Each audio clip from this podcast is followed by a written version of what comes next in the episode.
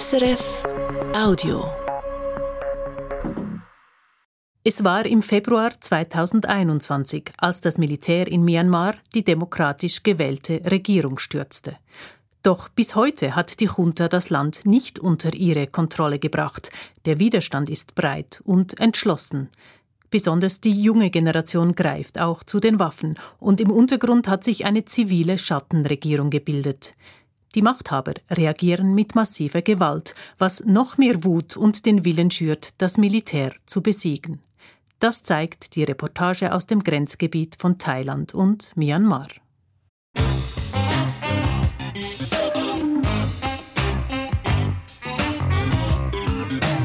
International. Eine Sendung von Jennifer Johnston.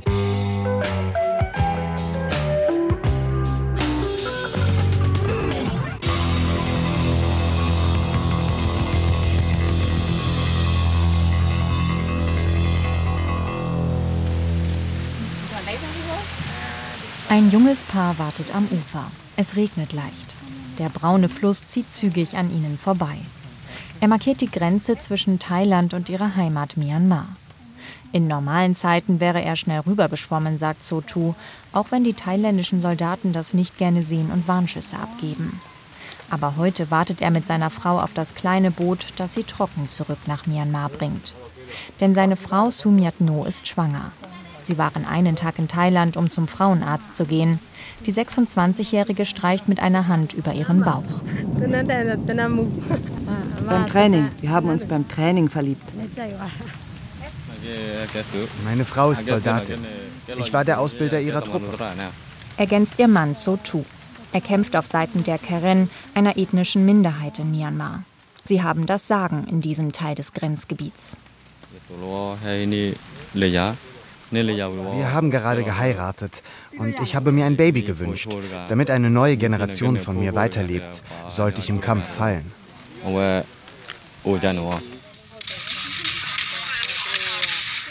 Auf seinem Handy zeigt er ein Video. Soldaten in Tarnuniformen robben auf dem Boden auf einen Stützpunkt der Militärjunta zu, also des staatlichen Militärs von Myanmar. Es fallen Schüsse. Ich habe drei Granaten geworfen. Sechs burmesische Soldaten, darunter zwei Unteroffiziere, sind gefallen. Aber auch er wird getroffen. Durch eine Granate. Teile haben mein Gewehr getroffen. Mein Gewehr war komplett zerstört. Ich wurde von Granatsplittern an drei Stellen verletzt. Es ist okay, nichts Ernsthaftes. Ich war einer der Ersten, der sie an der Frontlinie attackiert hat.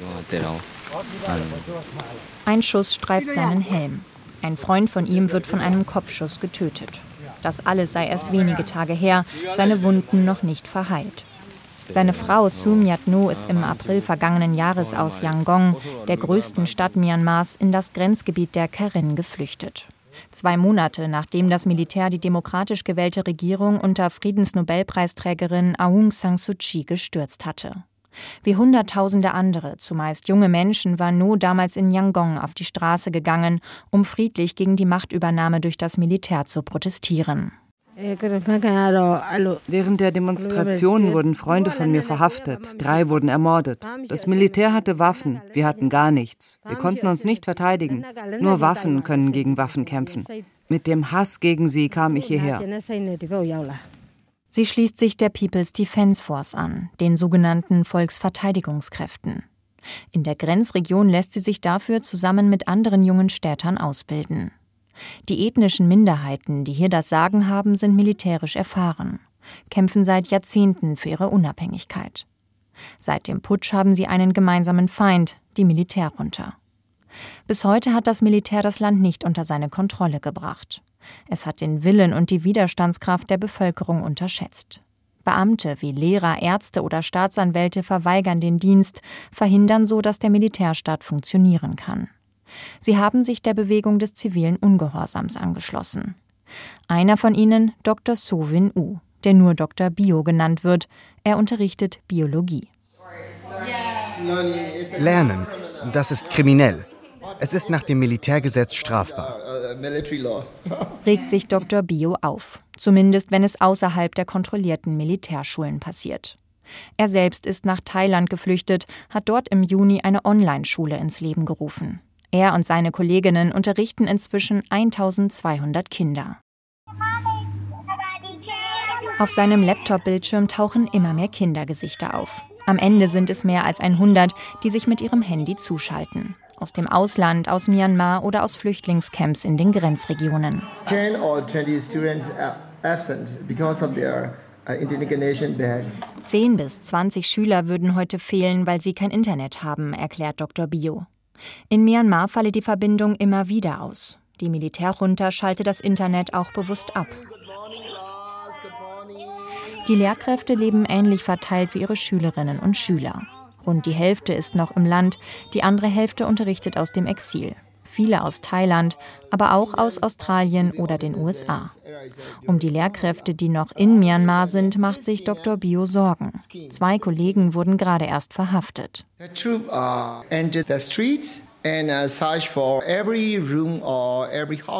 die Truppen sind durch die Straßen gezogen, haben jedes Haus, jeden Raum durchsucht. Unsere beiden Kollegen waren gerade am Unterrichten.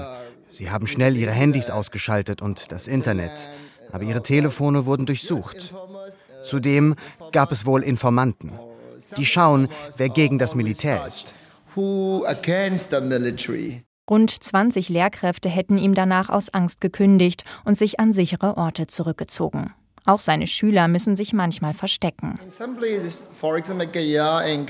An einigen Orten gibt es immer wieder Luftangriffe auf Dörfer. Zum Beispiel im Grenzgebiet der Karen. Dann rennen die Schüler weg, verschwinden auf einmal vom Bildschirm aus dem Unterricht.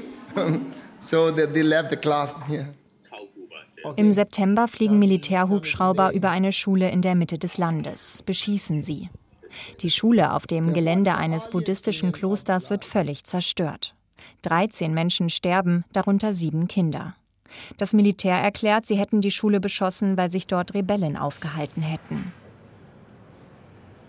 Das myanmarische Militär greift immer wieder Dörfer aus der Luft an, in den Grenzgebieten, aber auch im Zentrum des Landes. Den Luftangriffen folgen oft Bodentruppen. Rund 30.000 Häuser sollen die Soldaten schon niedergebrannt haben, oft willkürlich, um Angst und Schrecken zu verbreiten. Niemand soll sich trauen, sich dem Militär zu widersetzen. Mehr als 15.000 Menschen wurden seit dem Putsch inhaftiert, mehr als 2.000 getötet, schätzt die Gefangenenhilfsorganisation AAPP.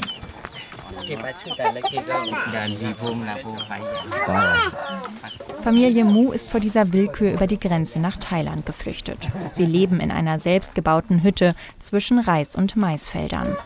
Ihre Hütte steht auf Stelzen, Boden und Wände sind aus Bambus, das Dach aus dicken Blättern. Seit den Luftangriffen bin ich nicht mehr in unser Dorf zurückgekehrt. Erzählt Mutter Pomu. Sie schaut zu ihrem Sohn, der mit einer Art Gameboy spielt.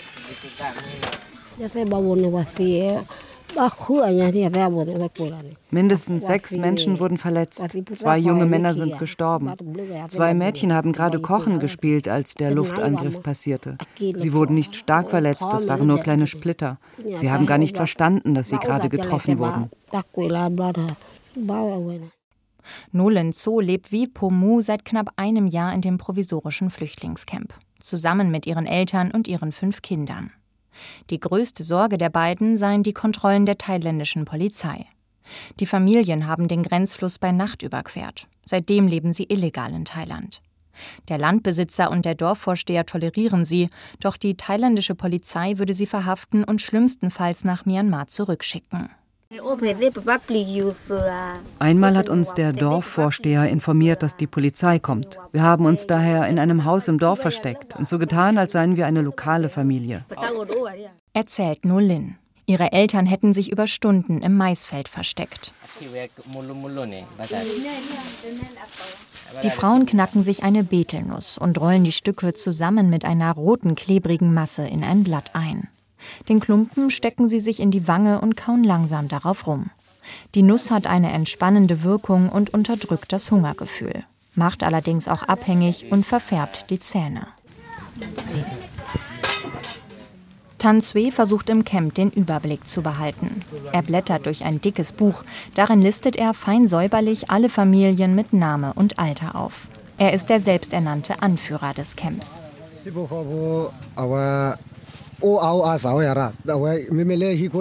Wir sind inzwischen mehr als 580 Menschen.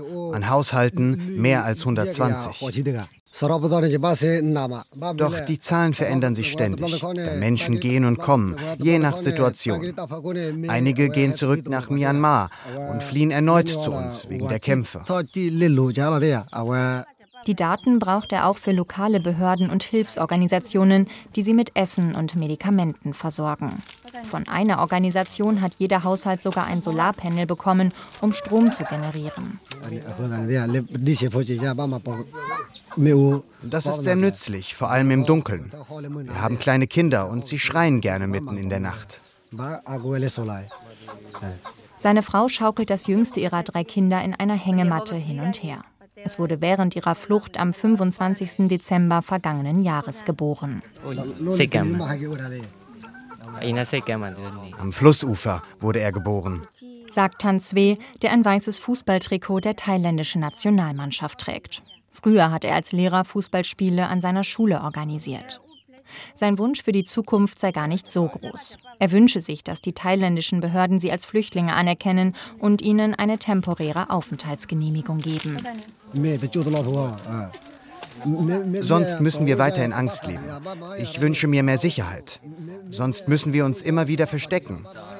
Und zurück, da sind weiter Kämpfe. Die Ärztin Dr. Yi So-win hat ihren eigenen Weg gefunden, um in Thailand nicht aufzufallen. Sie hat sich die Haare blond gefärbt und trägt starkes Make-up. Ich möchte mir meine Haare nicht so färben, aber ich muss, weil ich nicht aussehen will, als käme ich aus Myanmar. Auch das Make-up, es ist, um mich zu schützen. Sie hat für ihre Mutter und ihren kleinen Sohn eine Wohnung in der Grenzstadt Mesot angemietet. Auch sie sind über den Grenzfluss gekommen, danach weiter zu Fuß über Felder und Berge. Uh,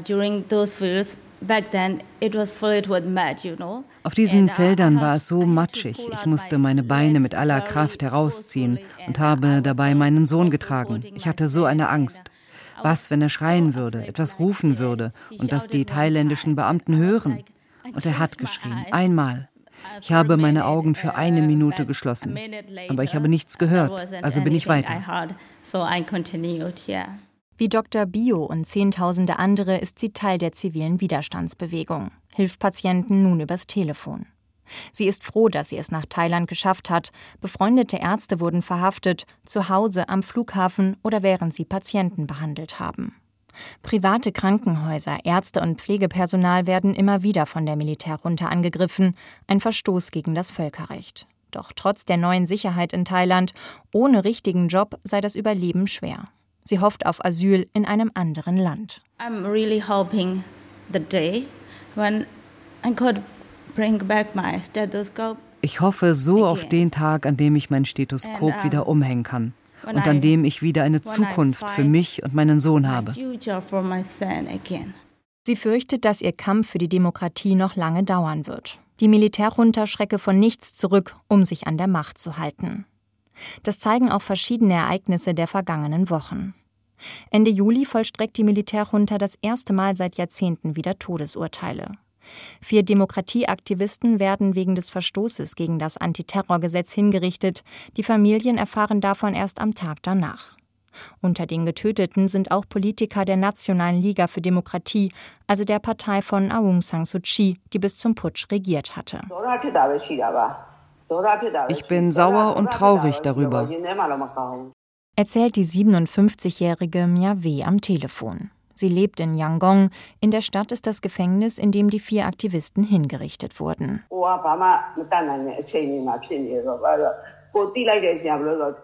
Zu der Zeit war der Strom weg in der ganzen Stadt. Wir wussten, dass sie etwas Teuflisches machen, wenn sie den Strom ausstellen. Sie haben ihn gegen elf, fast gegen Mitternacht, ausgeschaltet und erst am nächsten Morgen gegen 10, 11 Uhr wieder angeschaltet. An dem Tag hörten wir die Neuigkeiten.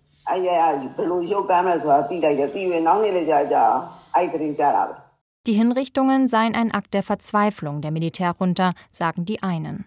Andere Beobachter sehen darin eine kalkulierte Aktion nach innen und außen. Der internationalen Gemeinschaft habe die Junta auf diese Weise gezeigt, dass sie sich durch nichts von ihrem Kurs abbringen lasse, auch nicht durch internationalen Druck. Dem eigenen Militär beweist sie so ihre Stärke und dass jegliche Kritik und Untreue gegenüber der Führung hart bestraft wird. In den vergangenen Monaten sind immer wieder Polizisten und Soldaten desertiert und haben sich der zivilen Widerstandsbewegung angeschlossen. Das Militär bleibt jedoch nach eigenen Angaben mit rund 400.000 Soldaten deutlich in der Überzahl. Wee aus Yangon sagt, die Hinrichtungen machten ihr keine Angst. Es bringt uns nur dazu, sie noch mehr zu hassen. Die Militärjunta habe in der Bevölkerung wenig Verbündete. Die Menschen würden sie verachten, wenn auch viele lautlos in ihrem Innern, aus Angst vor den Konsequenzen. Einige junge Menschen würden trotz aller Gefahren weiter auf die Straße gehen und protestieren für Freiheit und Demokratie. Die Perspektive der Militärjunta eine völlig andere. Sie haben seit Staatsgründung immer eine mächtige politische Rolle innegehabt, sind der Überzeugung, dass nur sie in der Lage sind, das Land zusammenzuhalten und Chaos zu verhindern. In einem Interview erklärt der Chef der Militärjunta Min Aung Hlaing, dass sie dabei schon weit gekommen seien.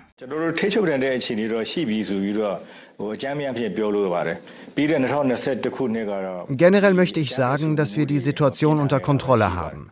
Es gab heftige, gewalttätige Unruhen im Land. Es gab Gewalt, Zerstörung und Morde. Wir können jedoch feststellen, dass die Gewalt seit April letzten Jahres zurückgeht. Ich kann sagen, dass wir die Situation unter Kontrolle haben. Wir aber noch dabei sind, wieder die volle Stabilität herzustellen. Das Interview hat Min Aung Hlaing Mitte September einem staatlichen russischen Nachrichtenportal gegeben. Die beiden Länder sind enge Verbündete. Russland liefert der Militärjunta Waffen und Kampfjets. Es gibt regelmäßige Besuche. So war der russische Außenminister Lavrov vor kurzem in Myanmar. Runterchef Min Aung Hlaing traf kurz darauf im September Präsident Putin in Russland. Auf einer Konferenz in Wladiwostok sitzen sie zusammen auf dem Podium. Myanmar exportiert landwirtschaftliche Produkte nach Russland und importiert im Gegenzug Öl- und Energieprodukte. Wenn wir mehr zusammenarbeiten können, wäre das für uns beide effektiver. Ich lade alle ausländischen Investoren ein, die an diesem Forum teilnehmen, in Myanmar zu investieren. Ich biete ihnen gute Bedingungen.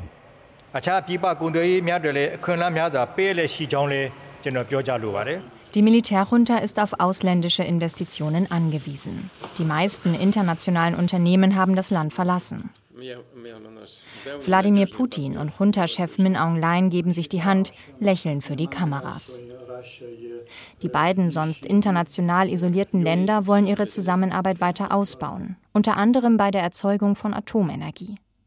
Russland will sich mit der Kooperation auch strategischen Einfluss in der Region sichern gewinnt dafür einen Befürworter seines Krieges in der Ukraine. Staaten wie die USA oder Großbritannien führen hingegen bilaterale Gespräche mit der Regierung der nationalen Einheit, einer Schattenregierung, die sich rund zwei Monate nach dem Putsch in Myanmar gebildet hat. Sie setzt sich aus gewählten Abgeordneten des ehemaligen Parlaments und Vertretern der ethnischen Minderheiten zusammen. Hallo, Aung Myo Min ist ihr Minister für Menschenrechte. Oh, that's my pleasure. Really, I'm in Europe now. er sitzt an einem Computer in Sicherheit in Europa. Andere Mitglieder der Regierung seien im Land. Viele von uns, sogar unser Präsident und Premierminister, sind im Land, in Gebieten, die von der Regierung der nationalen Einheit oder bewaffneten ethnischen Gruppen kontrolliert werden. Wir sind tatsächlich im Land. Die mehr als 20 Minister der Parallelregierung kommen einmal die Woche online zu ihrer Kabinettssitzung zusammen. Die Schattenregierung übernehme immer stärker die Rolle einer Parallelregierung in Myanmar, erklärt ihr Sprecher Ujo So we, together with ethnic armed forces, Zusammen mit den bewaffneten Kräften der ethnischen Minderheiten kontrollieren wir mehr als 50 Prozent des Staatsgebiets von Myanmar. Wir betreiben Schulen, Krankenhäuser und sind dabei, Gerichte und eine Polizei aufzubauen, mit der Unterstützung der Menschen in den von uns kontrollierten Gebieten. Überprüfen lassen sich diese Angaben nicht. Doch es gibt immer wieder Berichte, dass die ethnischen Minderheiten und die sogenannten Volksverteidigungskräfte, zu denen auch die schwangere Sumiat Nu gehört, weitere Teile des Landes erobern. Soldaten und Polizisten gefangen nehmen oder bei Guerilla-Aktionen töten. Koordiniert werden die Einheiten, die übers ganze Land verstreut sind, teilweise vom Verteidigungsminister der Schattenregierung. Uh, uh, Viele der bewaffneten ethnischen Minderheiten arbeiten vollständig mit uns zusammen. Ein paar sind neutral, aber unterstützen die Revolution, auch wenn sie nicht abgestimmt mit uns kämpfen. Aber sie trainieren die PDFs, also die Volksverteidigungskräfte, und statten sie mit Waffen aus. Erklärt der Sprecher der Schattenregierung im Videogespräch. Von der internationalen Gemeinschaft wünschen sie sich drei Dinge. Humanitäre Hilfe, Wirtschaftssanktionen und ein Waffenembargo. Denn die Militärjunta sei stark von den Waffenlieferungen Russlands abhängig.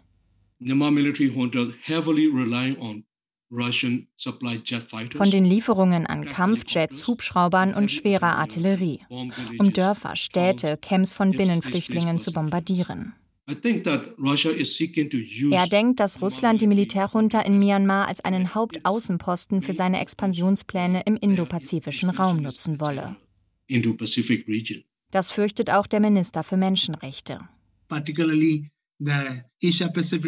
Besonders der asiatisch-pazifische Raum ist ein interessanter Schauplatz für Russland. Hier können sie mit China und den USA ihr politisches Spiel treiben. Russland unterstütze die Militärjunta in Myanmar immer stärker.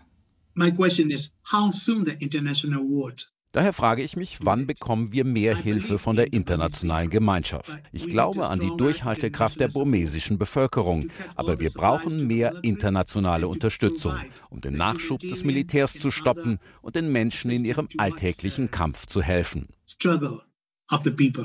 Die Minister der Schattenregierung wollen zudem international stärker mit an den Verhandlungstisch. Wir wollen nicht nur bilaterale Gespräche führen, wir wollen auch eingeladen werden. Zum Beispiel zum ASEAN-Gipfel, als Vertreter Myanmars oder zu Treffen auf Ministerebene, damit wir an der Suche nach einer Lösung mitwirken können. Das Ziel der Parallelregierung ein demokratischer föderaler Bundesstaat, der zum ersten Mal alle Minderheiten und ethnischen Gruppen Myanmars vereint. Dieses Ziel geht noch über das hinaus, was Friedensnobelpreisträgerin Aung San Suu Kyi bisher für ihr Land erreichen wollte. Sie sitzt derzeit im Gefängnis, muss fast wöchentlich vor einem Militärgericht erscheinen. Die 77-Jährige wurde bereits zu mehr als 20 Jahren Haft verurteilt. Es stehen noch mehrere Gerichtsverfahren aus. Sie ist immer noch das Symbol der Demokratiebewegung, eine der wichtigsten Personen in unserem Land. Aber es gibt noch andere. Die Menschen sehen sich nach einem neuen, breiteren Ansatz als ihrem. Sie fordern einen föderalen Bundesstaat mit Gleichberechtigung für alle, eine echte Demokratie. Aber Aung San Suu Kyi ist immer noch ein Symbol der Hoffnung, ein Symbol unseres Kampfes für die Demokratie. Er vermutet, dass die Militärjunta die ehemalige de facto Regierungschefin des Landes für seine diplomatischen Zwecke nutzen werde, als eine Art Verhandlungsmasse. Zum Beispiel, indem sie die Friedensnobelpreisträgerin aus der Haft zurück in den Hausarrest lassen. Das ist die traditionelle Art und Weise, wie das Militär mit der internationalen Gemeinschaft spielt. Aber die sollte diese Strategie durchschauen. Eine weitere Strategie, um sich Legitimität zu verschaffen, soll eine Wahl im kommenden Jahr sein. Der UN-Sonderberichterstatter Thomas Andrews warnt, die internationale Gemeinschaft dürfe nicht in die Falle des Militärs tappen und diese Wahlen unterstützen.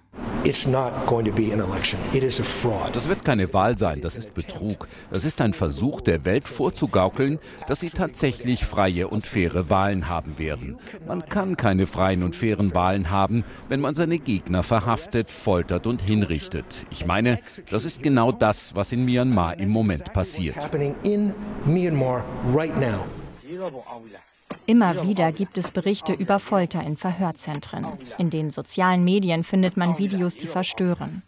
Demokratieaktivisten liegen auf dem Boden, die Hände zusammengebunden, während Polizisten ihnen mit schweren Stiefeln gegen den Kopf treten. Es ist noch eins der harmlosen Videos, die die Zeitung The Irrawaddy aus Myanmar vor kurzem veröffentlicht hat. Ein Anführer der Proteste sagt gegenüber der Zeitung, Verhaftet zu werden ist die Hölle auf Erden. Manche Menschen haben Körperteile verloren, einige wurden getötet. Angehörige haben nur noch ihren Leichnam zurückbekommen. Es ist ein Leben in der Hölle. Die Menschenrechtsorganisation Human Rights Watch hat solche Fälle vor kurzem in einer Studie bestätigt. Die Organisation zählt mindestens 73 Menschen, die in Gewahrsam von Militär und Polizei gestorben sind. Sechs Fälle hat sich Studienleiterin Manny Maung genauer angeschaut. Alle sechs starben entweder auf einer Polizeistation, im Gefängnis oder in einem militärischen Verhörzentrum. Wir haben für die Studie mit Angehörigen und Mitgefangenen der Opfer gesprochen, die sie in der Zeit gesehen haben.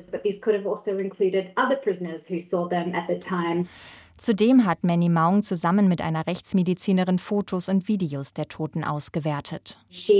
Sie kam zu dem Schluss, dass jede Person auf äußerst grausame Weise gestorben ist. Drei der getöteten Männer, deren Fälle sich Human Rights Watch genauer angeschaut hat, waren Mitglieder der NLD, also der Nationalen Liga für Demokratie von Friedensnobelpreisträgerin Aung San Suu Kyi.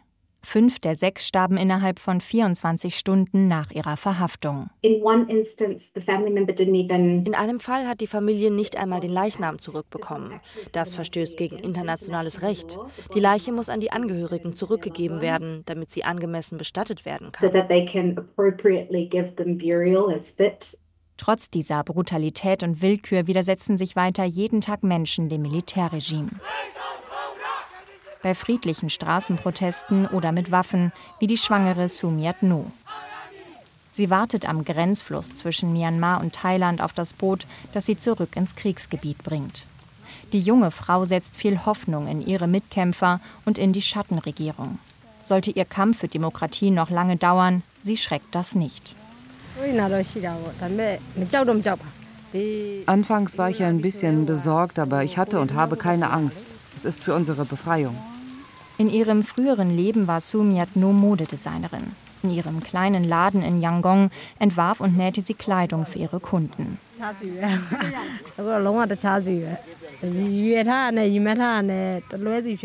Mein Leben heute ist völlig anders, als ich es mir vorgestellt hatte. Aber das ist egal. Ich kämpfe für mein Kind und die nächste Generation. Es ist egal, wenn ich nicht mehr lebe. Ich opfere mein Leben für eine bessere Zukunft für unsere nächste Generation. Alles andere ist nicht von Bedeutung. Eine Chance für eine bessere Zukunft gibt es. Nie war der Widerstand und der Wille für Veränderung in der Bevölkerung so groß.